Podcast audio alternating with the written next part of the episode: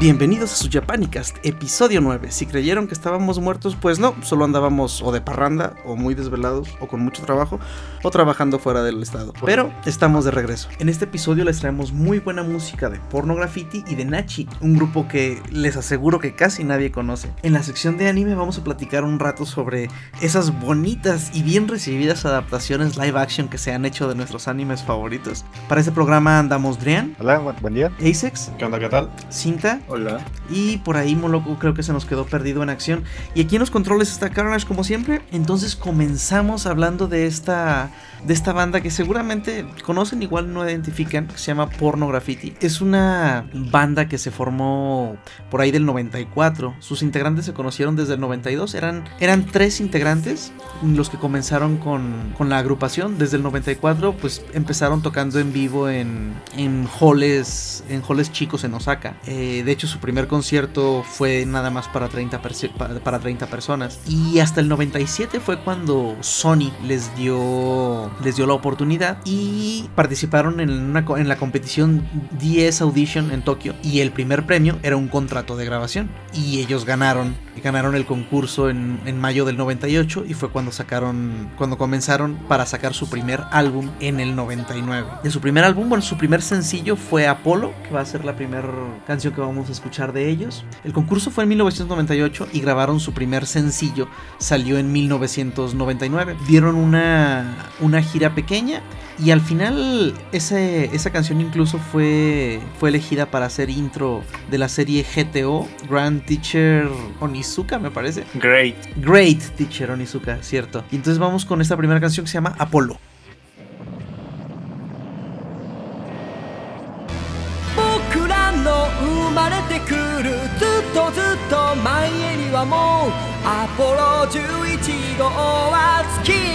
だっていうのに。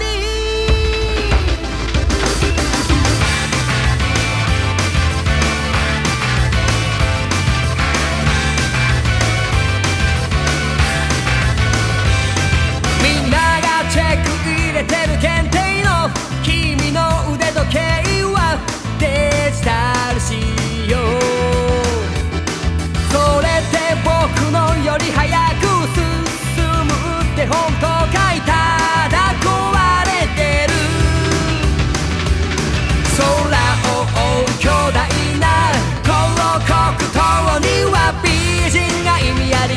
げな美少赤い赤い口紅でさ。僕らの生まれてくるずっとずっと前にはもうアポロ11号は月に行ったっていうのに。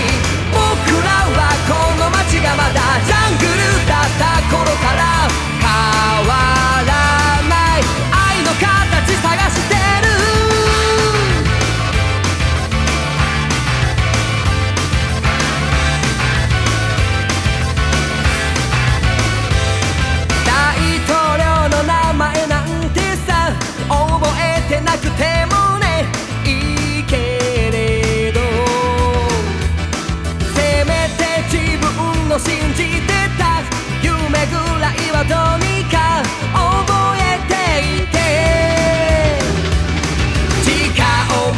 情報に振り回されるのはビジョンが曖昧なんでしょう頭ん中バグっちゃってさ僕らの生まれてくるもっともっと前にはもうアポロ計画はスタートしていたんだろう。本気で月に行こうって考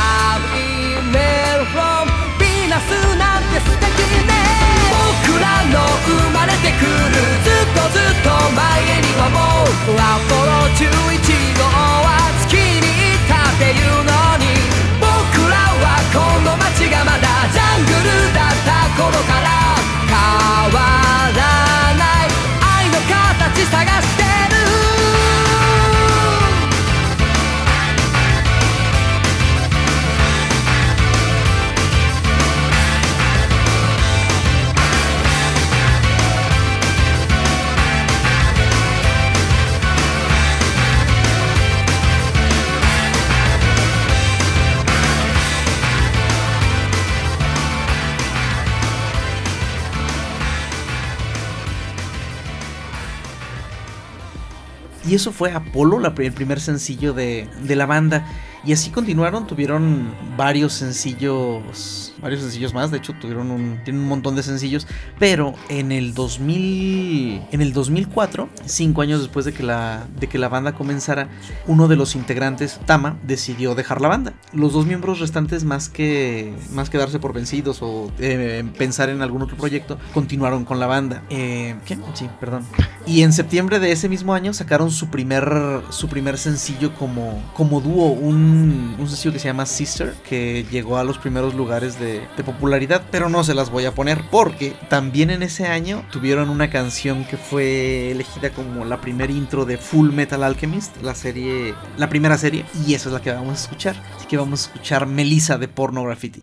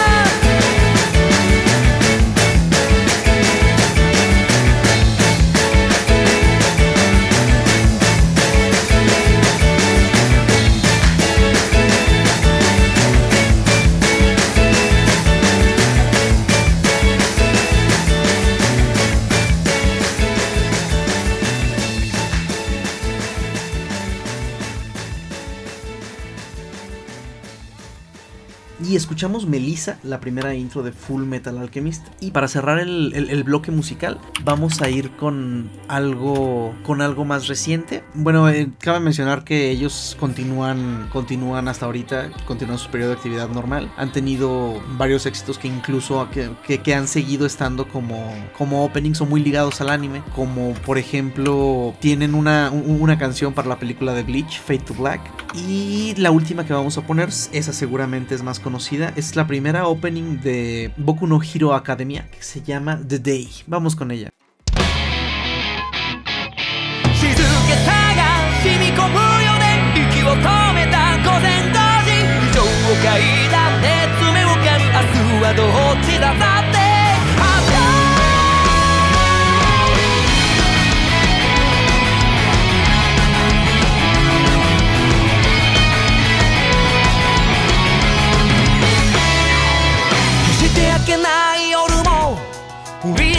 てやまない雨もこのろくでもない世界にはあるんだよ。少しも変ではないの。泥どみに足を取られてる。あなたを責めているわけじゃないんだよ。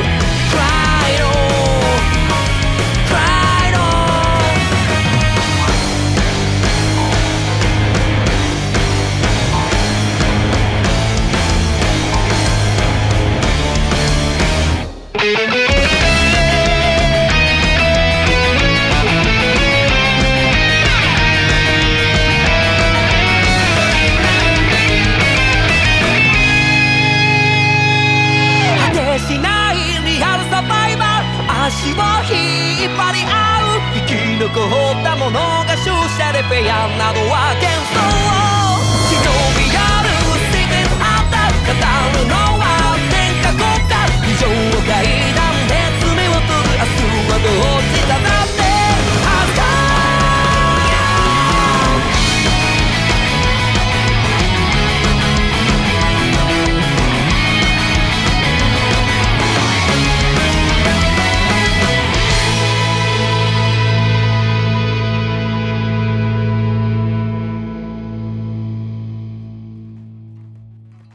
con The Day de Boku no Hero Academy. Terminamos nuestro primer bloque de música y ya ven, como les dije, cuando en cuanto mandé a, canción por ahí, Cinta hizo el clásico. Y son ellos. Es que claro, son son muy buenos en realidad. Sus rolas son muy energéticas, muy pues muy intro de anime, de hecho. Si la mayoría suenan así, les recomiendo por ahí que se busquen la discografía o alguno, alguno de sus discos no tiene no tiene pérdida. Y entonces ahora sí continuamos con la sección de anime. Y esta vez nos toca hablar de esas bonitas, bien hechas y sobre todo bien adaptadas versiones live action de series de anime que hemos visto, tanto japonesas como de Hollywood. Eh, yo, por ejemplo, puedo hablar de las que he visto. Evito, evito en realidad verlas, pero me tocó ver las dos que se hicieron de Samurai X de Kenshin. Y esas son sorpresivamente muy buenas. No sé si alguno más las vio. Yo vi una, no recuerdo cuál de las dos me tocó encorearla y sí estaba buena. De hecho, sí son como, como la mención honorífica a todas esas, porque sí es muy buena. O sea, sí, desde el vestuario, desde la recreación de escenas, este, la selección de personajes, aunque obviamente como es japonesa, o sea, con actores japoneses, sí se ve muy nipona. Sí, pero sí, sí, sí. es muy buena. Sí, sí, es muy buena. O sea, y, las escenas, o sea, la recreación, como dices tú, la recreación de las escenas. Sí hay escenas que las ves y dices, no manches, exactamente igual que en el anime. Y están muy bien logradas, sobre todo. Y de hecho, sí, hasta, hasta los efectos. Digo, si, si los vuelves a ver ahorita, a lo mejor sí, sí tienen algunos que sí ya se ven un poquito envejecidos. Sí, pero. Pero, pero siguen siendo buenos. O sea, sí, sí te brincan poquito, pero no es así de que eh, Sí. aquí le echaron flojera. No, en realidad estuvo muy, este, estuvieron muy bien logradas las, las películas. Eh, el único detalle que, bueno, como, como comentaste, que el cast es, es completamente nipón, pues ahí sí, sí, sí hay unas partes que sí como que sacan de onda. Por ejemplo, bueno, Sanosuke ah, no tanto, él es flacón en el anime y en el manga. Pero por ejemplo, cuando sale el monje este del, del Yupon Katana, ¿cómo se llamaba? Ah. No recuerdo cómo se llamaba, pero en el anime y en el manga el tipo era una montaña, o sea, el tipo era enorme. Y pues aquí es un japonesito flaquito y sí se ve raro. Está Incluso un poquito más ancho, pero no es así lo, lo que veías en, Sí, en sí, el sí, anime. No es el monstruo que era en el anime. Pero sí están muy bien logradas. De hecho, las armas y todo. O sea, Sansa sale con su con su espadota esa para tumbar jinetes y todo. O sea, está. Es, es- sí, sí, sin duda es. Es un ejemplo de una muy buena adaptación del anime. Y pues bueno, tristemente no podemos seguir hablando de muy buenas adaptaciones de anime. Menos No, en este sí, tema. Entonces, pues vamos a las otras que vimos. A ver, Drean, yo no he tenido corazón para ponerme a ver la adaptación de Full Metal Alchemist, esa que distribuyó Netflix. Este es un intento muy bueno, pero se queda en eso, un intento muy bueno. Eh, sí, también es una, también tiene, padece el mismo mal que, que Samurai X, que, que son un casting muy, muy japonés. Los, los ves comparados a, a lo que es la, la descripción del anime, Sí, pues sí, bueno. Y sí son este muy, muy asiáticos. Sí, es que pues, aquí entraríamos en las sangronadas que están pasando ahorita, ¿no? Del mentado whitewashing o el blackwashing, que, que, que a todo mundo quieren hacer negro. Este, pero pues bueno, o sea, todos son japoneses, está bien, o sea. Ajá. eh, Lo que sí me gustó es que sí, por ejemplo, Edward, pues sí era rubio. ujú. O sea, sí, sí fue así como que no le cambiaron a, a que fuera un japonesito de cabello oscuro y todo, sino que sí, sí, le hicieron rubio y todo. Y, No, y continúa, lo perdón. que, lo que me, me gusta destacar de esa adaptación son los vestuarios. Así todos, así los homúnculos que salen, los uniformes del ejército, todo. Se ve que sí contrataron a alguien que sí sabía lo que hacía y que quería, y quería hacerlo bien. Ah, excelente. Pero hasta ahí quedan bien. Ah, Este, ya, ya cuando llegan, ya en cuestión de historia, ujú. sí, de que empezaron así a desarrollarla bien, normalito, como iba, de que, ay, se nos va a acabar el tiempo, necesitamos un villano, ¿de dónde? ¿A quién hacemos el malo? Y ya, este, sí sacan un personaje que sí era como, como de los primeros, como moralmente grises, Ajá. pero no te, te, te lo ponen como así un, un villano malvado y todo eso, como que no. Ah, ok, o sea, entonces no se fueron sobre la serie. O sea, sí está basada en eso, pero no, no siguieron la línea como lo hicieron con Samurai Ah, ok, ok, ok. Ay. Y también lo que a mí sí me brincó muchísimo fueron los efectos especiales, porque el, el único que se ve bien es Al. Entonces, más, Se, este, gastar- se gastaron el dinero en Al y ya no pudieron hacer efectos de lo demás. Sí, los, los pre- el presupuesto de, de efectos especiales y renders de 3D se les acabó en Al. Ah. Que sí, de repente se los agradeces, pero hay una hay una pelea que tienen este Edward y Al y ya, ya se ve como que no cuadra muy bien. Ah, ok. Porque sí, en los trailers se veía, bueno, sí, de hecho se ve, lo, lo que comentas de los homúnculos se vio, se vio en los trailers. Eh, sí se veían, sí se veían muy bien. Y esa parte de los efectos también se alcanza a notar al final del tráiler cuando saca la lanza del suelo. Ajá. Sí se alcanza a ver que les le faltó un poquito más de, de presupuesto a los efectos especiales. Pero entonces, eh, la pregunta, ¿la recomiendas? No, la verdad no. Dices, es que sí. Tú también la sí, viste, ¿no? Ah, se fue. Bueno, continúa, Adrián. Bueno, este, es que sí es una serie muy, muy emblemática. Sí, son de las cosas que sí le puedes recomendar a, a cualquier persona. Y si se la avienta completa, sí, sí le puede gustar o tener cosas en contra, pero no es de que "Eh, esta cosa apesta, es una basura, todo eso. Entonces, sí, sí, el, en, en comparación a live, a live action, eh, le cambian varias características también, por ejemplo, a, a Mustang y a, y a Risa. No Ujú. me. Le cambiaron ciertos detalles en los personajes que los hace dejar de ser ellos como los conoces en, el anime. Ah, Ok, sí, eso creo que siempre es un problema en, en estas adaptaciones. Sí, son cosas que sí me hicieron mucho ruido, así de que es que esta mona sí se preocupa por él, pero no así, de esa manera. No al grado que lo hacía. Risa en la serie. Es, que es, un, es- es un problema cuando agarran series tan, tan queridas. Deja de. O sea, no hablemos de que, de que Full Metal Alchemist sea lo mejor que ha dado el anime, pero. Por ejemplo, vamos a, a la adaptación que también. Bueno, este- e- esta cabe destacar que no es una adaptación de Netflix. Es una película japonesa hecha en Japón con presupuesto japonés y todo. Pero Netflix la, la, la distribuye de este lado del charco. A diferencia de esa infame adaptación de Dead Note. Ah, sí, malísima, no. Que esa sí No, es, no. un- es una adaptación de, de Netflix. Sí, bueno, no- al final no supe si, si fue adaptación o nada más estaba inspirado en. Tan mala Pero en, es. pero en cualquiera de los dos casos es muy, muy mala. No te. En ningún momento le, le compras su papel a los personajes. De que este vato no, no puede andar eh, queriendo hacer justicia ni matando gente por el tipo de personaje que es. Ujú. Y también a L no le crees que sea el super investigador tipo Batman Ujú. que es inteligente con coeficiente intelectual así más grande del mundo. No, no se la compras. Que sí puede ser este, que sí puede tener este experiencia y, y, y barrio, dirían por ahí, o sea, de que de que sabe moverse en las calles. Sí, esa parte sí se la puedes este creer, pero que sea esta persona inteligente y que tiene sus sus quirks, sus detalles, por lo mismo de que es tan inteligente, no, Fíjate no que cuadran, no entran. Yo, yo hubo un momento en el que me sentí con ganas de ver esa serie de Dead Note y fue cuando supe quién iba a ser Ryuk. Oh, ya, Este, William Dafoe es muy bueno y, y es muy tétrico. sí. Este, pero no, ya después cuando empecé a escuchar todo, todo de cómo Oh. estaba, dije, nada, ¿para qué me molesto? Sí, todo el backlash, todo el latigazo. Sí, no, no, está, está mal, pero según Netflix hizo muchísimo dinero su serie. Pues su película, sí. perdón, su película. Pues, pues más que nada por el morbo de todos de verla, a ver qué tal quedaba, a ver si podría ser buena, pero obviamente no lo fue. Chale, imagínate el grado de llegar a, a, a llegar a ese momento que el puro morbo te hace ganar dinero por porquerías. Yes. Pero bueno, no, no son los únicos que han hecho malas, malas adaptaciones. No vayamos, no vayamos tan lejos. Vamos con Dragon Ball, eh, ¿qué? Dragon Ball Z Evolution. Sí. Yo, yo la Ay. verdad no he tenido estómago para ver nada de eso. Esa de Dragon Ball Evolution, lo más cercano que he estado de verla es el, el resumen así nomás del argentino este de YouTube. Te lo cuento. Te lo, te- te lo resumo así nomás. Eh, Este, y no, sí, sí, es, es peor de lo que llegué a imaginar que, que era esa película. sí, es que es- ahí sí ves que es totalmente una producción gringa, americana, totalmente. Porque sí necesitan un héroe definido y un villano definido que básicamente nada más es malo por ser malo.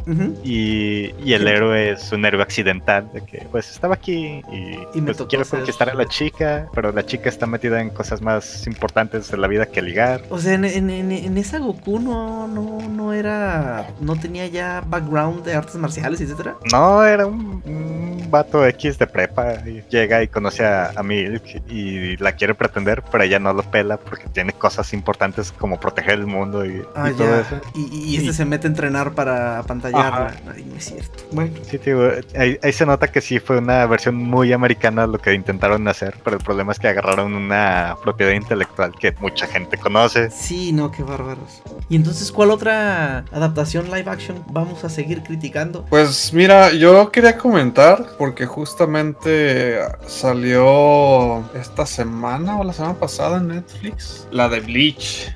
Ah, Mm. pues fue hace muy poquito, ¿no? O sea, es- tiene Según yo sí días. no pasa de la semana pasada. Ajá. Ajá. Y la verdad yo sí quiero verla porque el tráiler se veía bastante bien. Tengo que admitirlo que se habla bastante bien. Sí, en comparación a, a Full Metal Alchemist, cuando vi el tráiler de Full Metal Alchemist y vi los efectos dije, no chingue.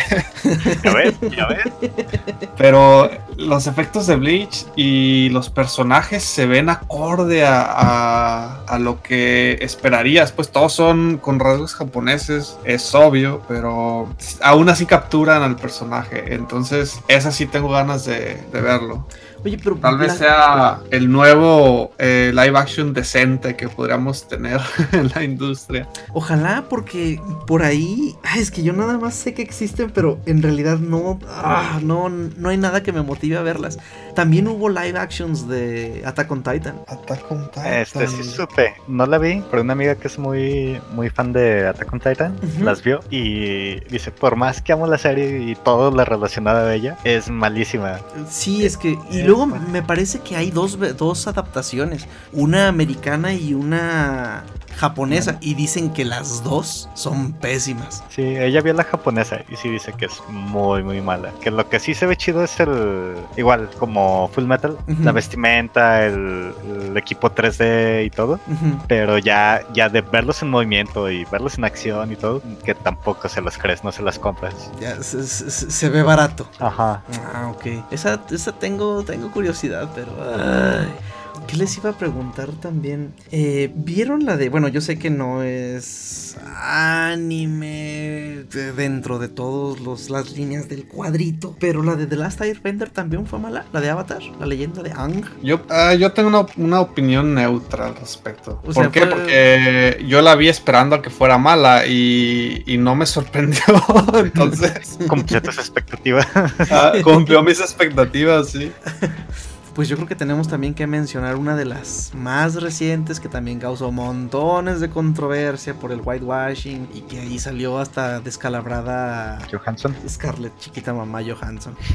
¿Cómo sale Scarlett Johansson? No, Ghost- en Ghost in pero- the Shell. En Ghost in the. Shell. Oh, Ghost in the... A mí me gustó Ghost in the Shell.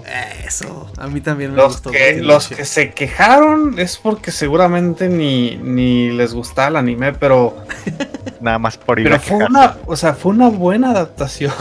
Sí, es que es a, es a lo que voy. O sea, no, no, no pueden hacer una Ghost in the Shell este, adaptada al. Al- na- ni al manga. O sea, porque Ghost in the Shell, diga, di- díganme si, si, si estoy equivocado, es una película muy pesada. O sea, no, Sí. no es una película que la veas y entiendas a la primera. O... Sí, no, no es fácil de digerir. Sí, sí, no, no. Yo creo que esperaban eh, una película más americanizada, ¿no? Como estas las de Silent Hill, ¿son o son las de? Ah, No, Silent Hill también no, no, no, las de Resident Evil. Resident Evil. Sí, yo creo que Ah, esperaban ya. algo así estilo Resident Evil. No, no inventes esas Con una.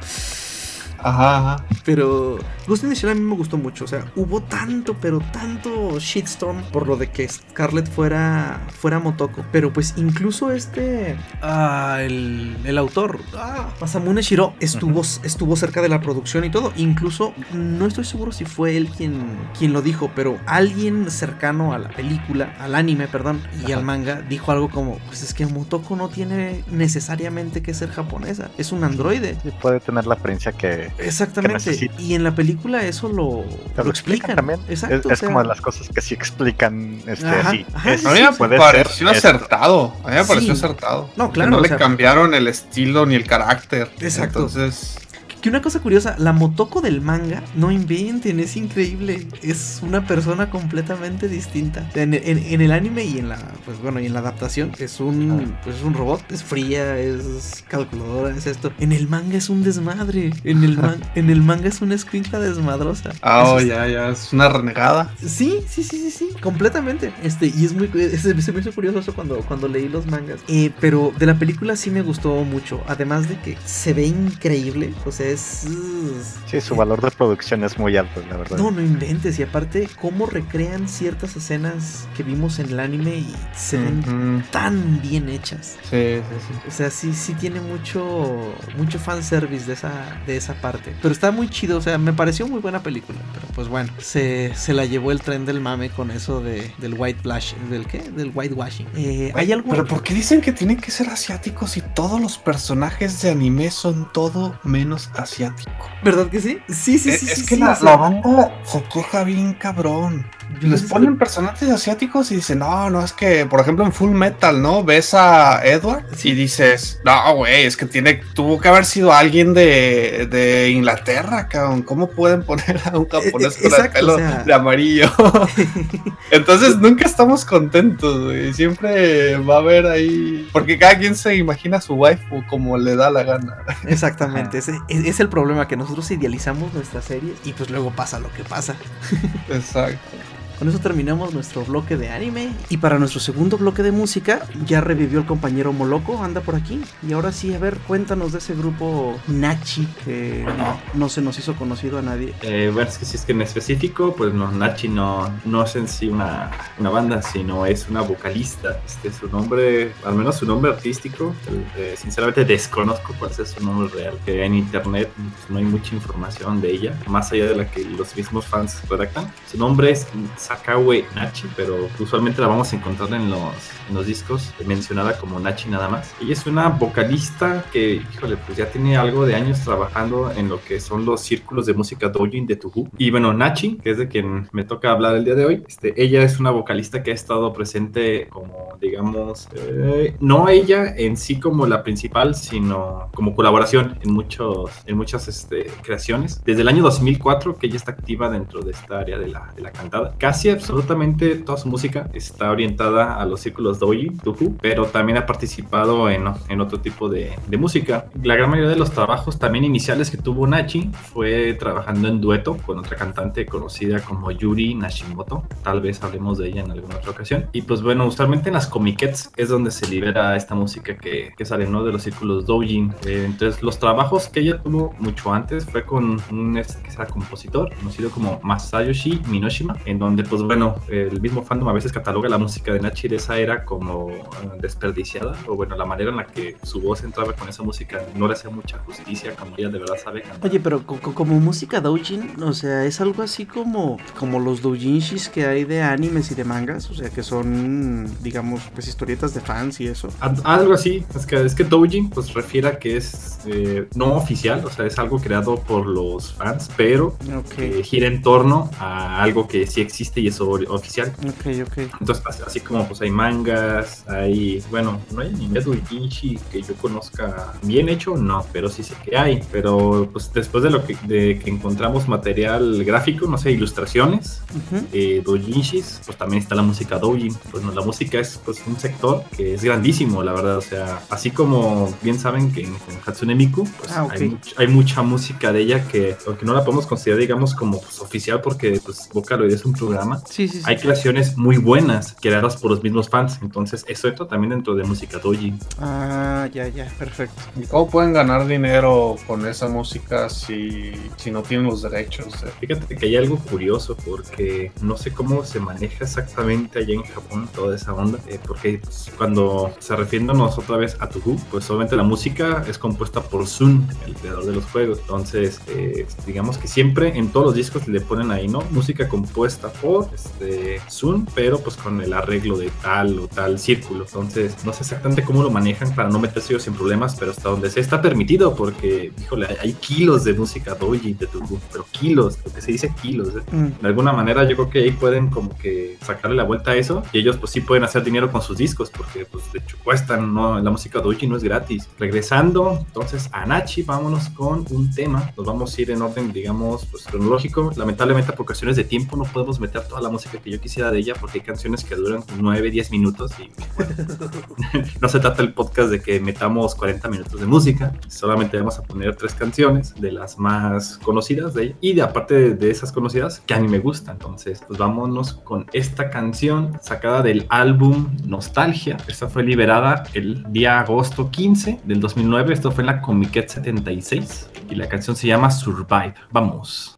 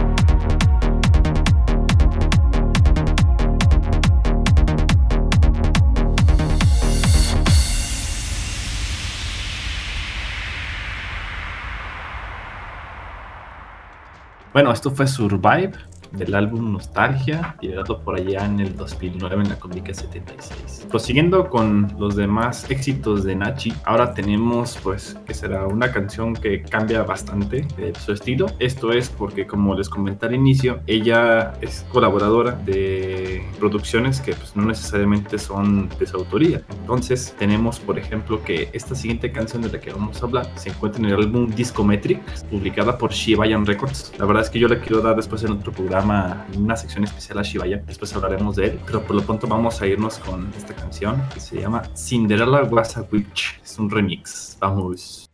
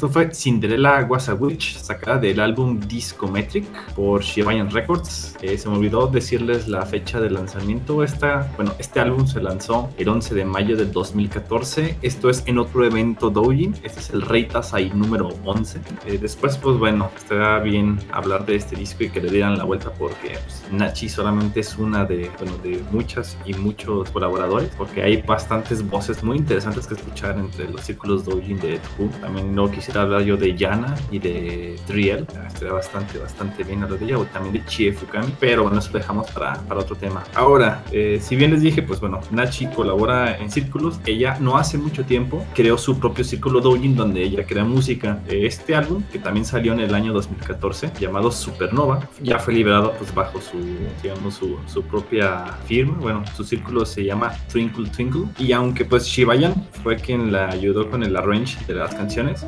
tanto para Nachi como para Shibayan, este álbum es diferente, ¿no? O sea, se, no tiene que ver en sí con Tuhu, pero sigue dentro del género del nudisco. Entonces, digamos que es una especie como de refresh que se le da a Nachi, en, digamos, en su voz y también a los arreglos de Shibayan. Y la verdad es que a mí me gustó mucho el, el álbum y sí, sí me emocionó mucho de poner esta cancioncita que, que sigue en este momento. Se llama igual que el álbum Supernova, del álbum Supernova. Este álbum fue liberado en octubre 26 del 2014 en otro evento Doujin llamado el M3 número 34. Vamos con Supernova. 脳内という匿名を傷ついたままで Then hope there is still a way 諦める前に Back into my limit の精神事業それになって Too late ごまだ間に合う All you need is love from past you 向けて So for you know we fast You change your point of view 今なら見える Open up 一緒に Get out there you can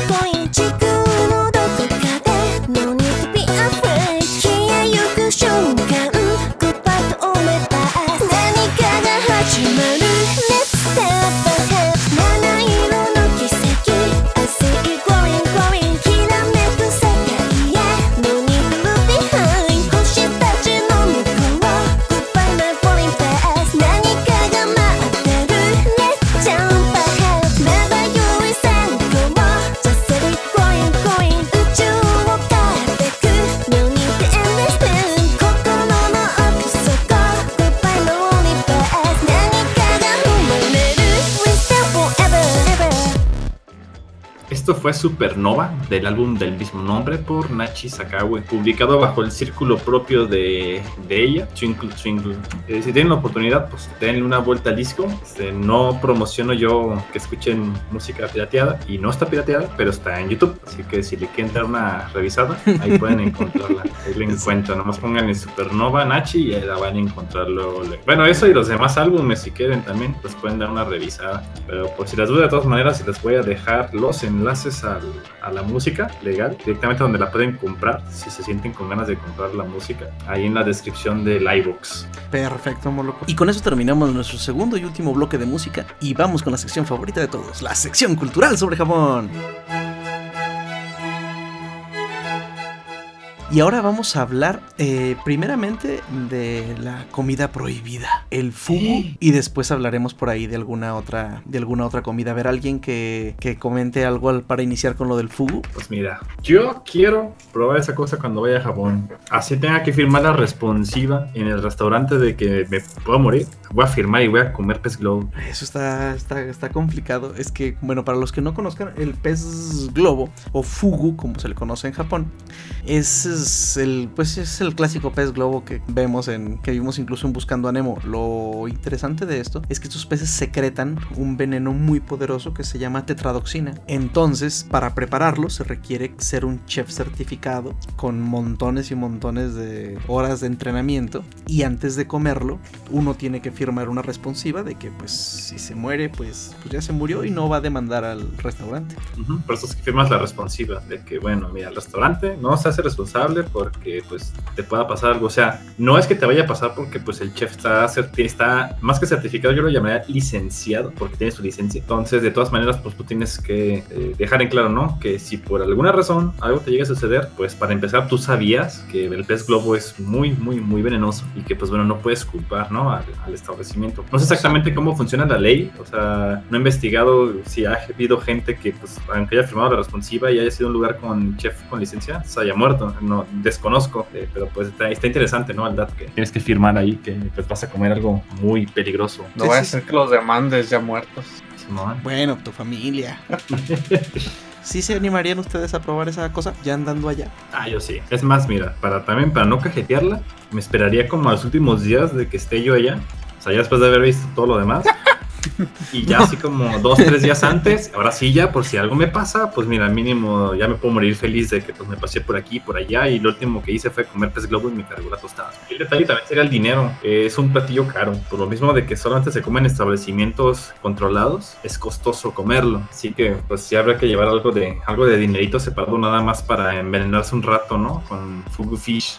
Ah, Por aquí me encontré una eh, las estadísticas entre 1996 y 2100 y 2006 ha habido únicamente entre 34 y 64 gentes que han sido hospitalizadas por año y de 0 a 6 que han muerto con un rango de fatalidad del 6.8% y de 23 incidentes reportados en Tokio del 93 al 2006 solamente uno pasó en un restaurante o sea quiere decir que es bastante seguro Ah, que lo comas en un Comerlo. restaurante certificado. Ujú. A menos de que, pues, lamentablemente caigas en ese en esa mínima probabilidad, pero esperemos que no. a ver un De menú de, hecho, ah, no, lo que vas a un decir. menú, un menú de entre 1 y 4 y de entre 4 y 5 platos cuesta 30 mil yenes por persona, como 220, como 220 dólares. Son como 5004. Ajá, son como son arriba de 5 mil pesos. Ay, jole.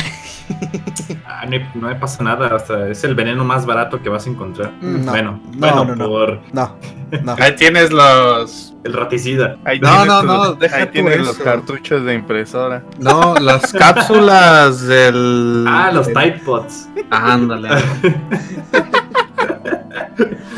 No sé por qué me acordé de Tide Pod Chan, pero bueno.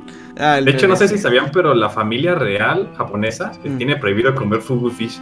por, ¿Sabían eso o no? por el riesgo de que Ajá, o sea, aunque sea mínimo, pues no, no se puede arriesgar a la familia real a andar comiendo pez globo y que algo les pase. 6.8%. es poquito de, de No, no es poquito. Digo, si yo me preocupo cuando me subo a un avión y el porcentaje de fatalidad es mucho menor a ese, que a andar comiendo esa Pues, madre.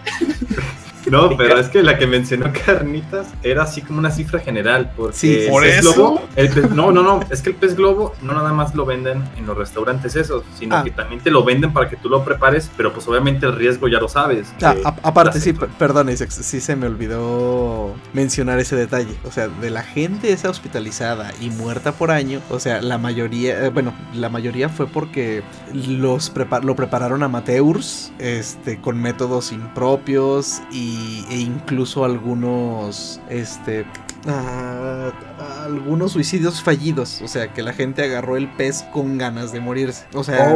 Sí, sí, o sea, es, es como estaba diciendo Moloco, o sea, es muy general la, La cifra. La cifra, exactamente. Pero dijiste que uno sí se había muerto y venía de un restaurante. No, no, no, que de los 23 incidentes reportados en Tokio, solo uno pasó en un restaurante. Pero es en Tokio. Y además falta con tomar en cuenta que el pez globo también se come en Corea y en China. Eso sí. Bueno, de hecho, la capital del, del pez globo este, se encuentra en Shimonoseki, que es al suroeste de Japón, en la isla de Honshu. De hecho, le dicen el- la capital del fugu. Y aunque se come en todo el, el país, en todo Japón, Se come en todo el país. Sí, sí, sí. Pe- Pero pues ahí es la capital, ¿no? Y de hecho le cambian el nombre dependiendo del lugar, porque es aquí en Kyushu le llaman Fuku, en Nagasaki le llaman Gamba y en Osaka le llaman Teppo, porque Teppo significa pistola en japonés, como una referencia a la naturaleza peligrosa del, del pez. Bueno, yo en realidad no sé si, si, si, si me arriesgaría. Asex ya dijo que no, Moloco ya dijo que sí, Cinta. Yo no, hay, hay mejores platillos. ¿No para viajarías 10.000 morirse. kilómetros para arriesgar? Bueno, pues, Es que es a lo que voy. O sea, sí, yo sé que hay cosas que ya andas allá y todo, pero... ah, eh, dijo Asex un 6%. Mejor con esos 30 mil 30 mil yenes vas a uno a un restaurante de sushi y ya te hacen ah, se me olvidó el nombre en japonés Ah, eso de que, cueste- eh, eso de que, eso de que cuestan a la muchacha. exactamente sí sí Ah. creo que hasta te sale más barato ya Ah, le bueno. cambió. No, y, y- y ¿por qué no mejor la muchacha con Fugu Fish encima? O sea, sería doble, doblemente mortífero, ¿no crees? Mm, Sí, Díganle que sí. díganle que sí. Y bueno, ya hablando de comidas exóticas y caras sobre todo, también está la famosa, famosísima diría yo, carne de Kobe, el Wagyu, ¿se pronuncia Wagyu? Wagyu? Sí, yo creo que es Wagyu.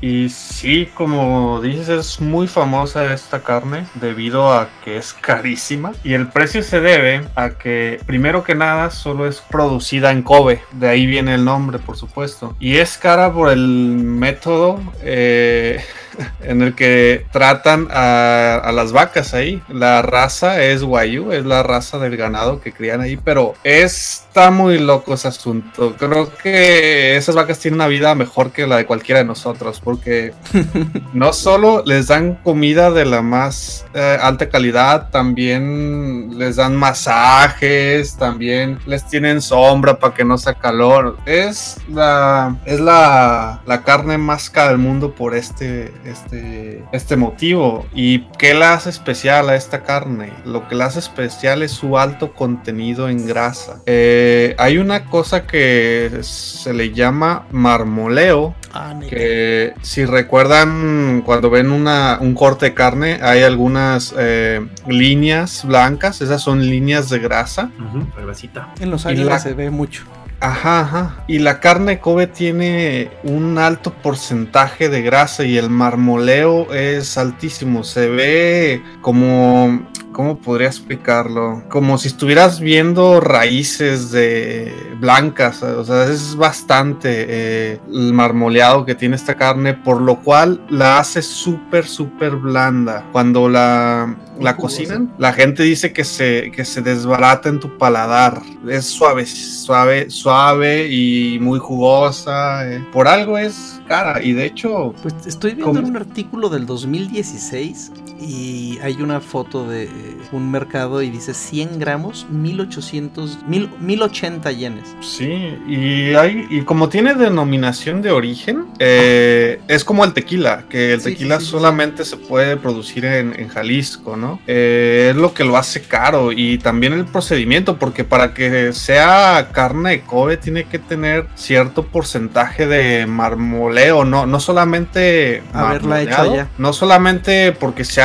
de la raza Wagyu, no, tiene que tener cierto porcentaje. Entonces, de todas las, de todas las crías de ganado que tienen, solo algunas eh, alcanzan a tener este, este porcentaje de grasa. Y esa es la carne que se conoce como carne Kobe. Inclusive si algún restaurante la, la vende, tiene que tener una, una estatuilla que es la que te indica que ellos forman parte de, de la as- asociación de, de Kobe, creo algo así se llama, que eh, básicamente que ellos compran eh, carne de Kobe 100% auténtica y tienen una estatuilla de una vaca dorada así en su restaurante. Países ya más donde la gente se interesa más por esto, podremos decirlo, con más burgueses.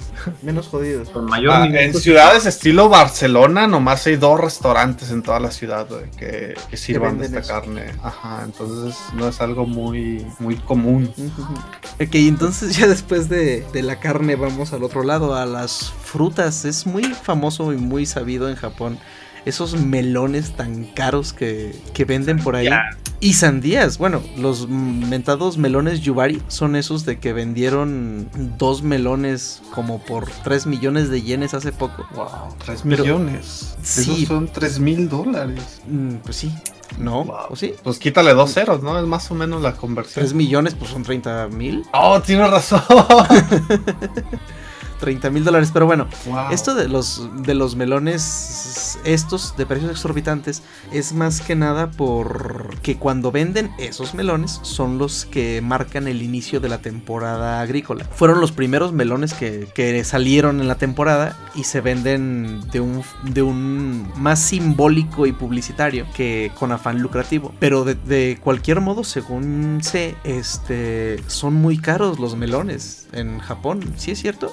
¿Alguno tuvo oportunidad de buscar fruta así que iban a andar buscando fruta. Pues a mí sí me tocó y sí son, bueno, la fruta en general, pero por ejemplo lo que es que, te gusta, por ejemplo el plátano, no, no es tan caro, pero ya que conoces cierta marca, por ejemplo los plátanos de Tokio, Ujú. esos sí son caros porque ya tienen como su renombre de Tokio Banana, que también es un tipo de, ah, ¿cómo le llamamos? Como confitería o como un, un candy, pero eh, haz de cuenta que es un es un pancito con crema rellena de plátano en, en, este en, en forma de plátano y lo venden en los lugares turísticos de Tokio y son cariñosos. Pero entonces es un pan o una fruta. Es un pan relleno de crema de plátano. Pero el comprar la rico. fruta, la fruta fresca, o sea, me refiero a ir y que tú te compres un kilo de plátanos. Pues no es tan caro. Un- una penca te puede salir en como 600, 700 yenes. Pero tienes que ir obviamente a un lugar donde vendan fruta. Porque si te vas tú al supermercado, pues te puede salir hasta en el doble. Ah, ok. Lo que sí nunca vi fue esas famosísimas sandías cuadradas. Las que se entregan como regalo de boda. Ujú. Eh, sí, te faltó ir a la, te faltó ir a la expo boda de ahí de Japón para Pues tampoco entramos a muchas plazas, que digamos. Cuando entrábamos a una plaza era porque estábamos perdidos. A una plaza. Porque sí, es- esas sandías, este, más o menos andan, bueno, estaba viendo un artículo que andan como en 150 dólares por la pieza. Ya me acordé, en Osaka Ujú. eh, andábamos hambrientos y nos metimos a, a un supermercado para ver si vendían comida. Y dije, bueno, si no venden comida, al menos me llevo fruta, pero no.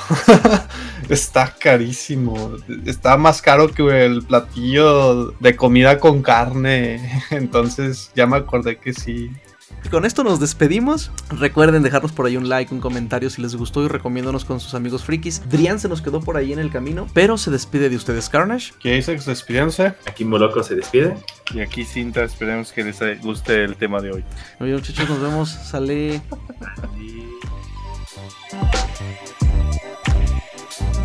Ah, ya, son los. No, no son los tejocotes. Ah, perdón.